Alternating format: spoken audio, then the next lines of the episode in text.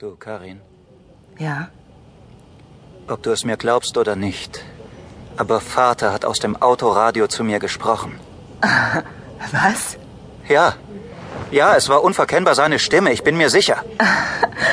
Sowas gibt's nicht. Aber er war es. Da bin ich mir ganz sicher. Dein Vater ist tot, Paul. Das weißt du.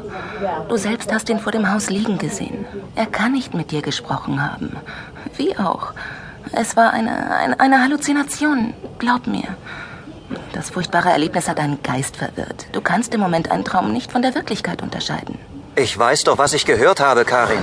Du hattest wahrscheinlich den Wunsch, mit deinem Vater zu reden. Du hast es dir so sehr gewünscht, dass du geglaubt hast, ihn zu hören. Das hört sich bescheuert an. Ach nee, wirklich? Ja, ja. Schon gut, nur frage ich mich eins. Und das wäre? Warum habe ich versucht, mich umzubringen, nachdem mein Vater das von mir verlangte?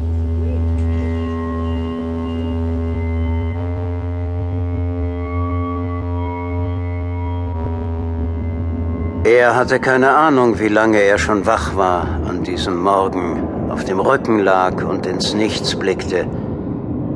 Paul bewegte sich nicht. Er starrte einfach nur an die Decke des Krankenhauszimmers. Da. Paul horchte plötzlich auf. Ist da jemand? Schwester Maria, sind Sie das? Ich finde das nicht sehr lustig. Wirklich nicht.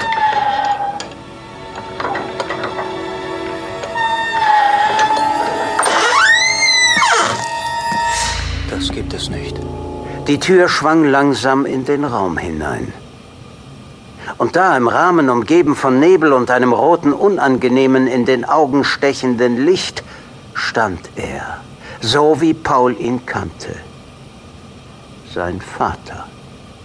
Nur mit einem kleinen, aber doch makabren Unterschied. Pauls Vater fehlte der Kopf. Paul starrte auf den blutigen Halsstumpf. Sehnen hingen weiß und zerfasert heraus. Adern und freiliegende Nervenstränge zitterten leicht. Hab keine Angst, mein Sohn. Ich will dir nichts tun. Nicht mehr. Du wolltest mich sehen. Du wolltest bei mir sein. Paul, es hat nicht geklappt. Deshalb bin ich zu dir gekommen. Vater! Hilf mir. Wobei? Erlöse mich von meinen Qualen. Hilf mir, dass man mich nicht mehr quält. Wie? Vater, wie, wie? Hilf mir, wieder ich zu werden. Was muss ich tun? Was? Sag es. Erlöse mich aus der Hölle. Ich werde alles für dich tun. Alles. Das hört man gerne.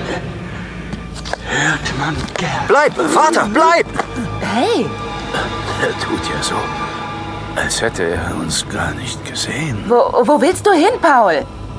Als ob er die beiden Besucher, die ihn an diesem Morgen abholen wollten, nicht sah, zwängte sich Paul an Karin und seinem Nachbarn Hermann Pentek vorbei und folgte einer Gestalt, die ohne Kopf ihren Weg durch die Gänge des Krankenhauses suchte. Vater! Lauf nicht weg! Stehen bleiben! Bitte! Stehen bleiben! Längst hatte der Tote das Krankenhausgelände verlassen und lief nun geradewegs auf die offene Straße zu. Dabei blieb er immer wieder kurz stehen und verharrte, so als ob er darauf wartete, dass sein Sohn dicht genug herangekommen war. Dann lief er wieder los. Der Tote lockte. Immer und immer wieder. Und Paul, der wie von Sinnen war, lief seinem Vater geradewegs hinterher.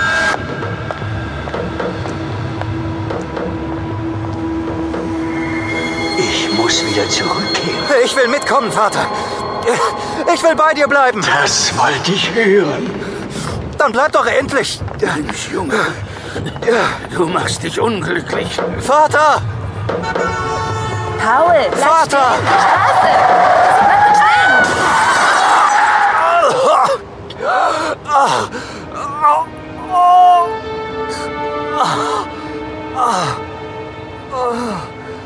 stehen, Straße! Bleib stehen! Ah,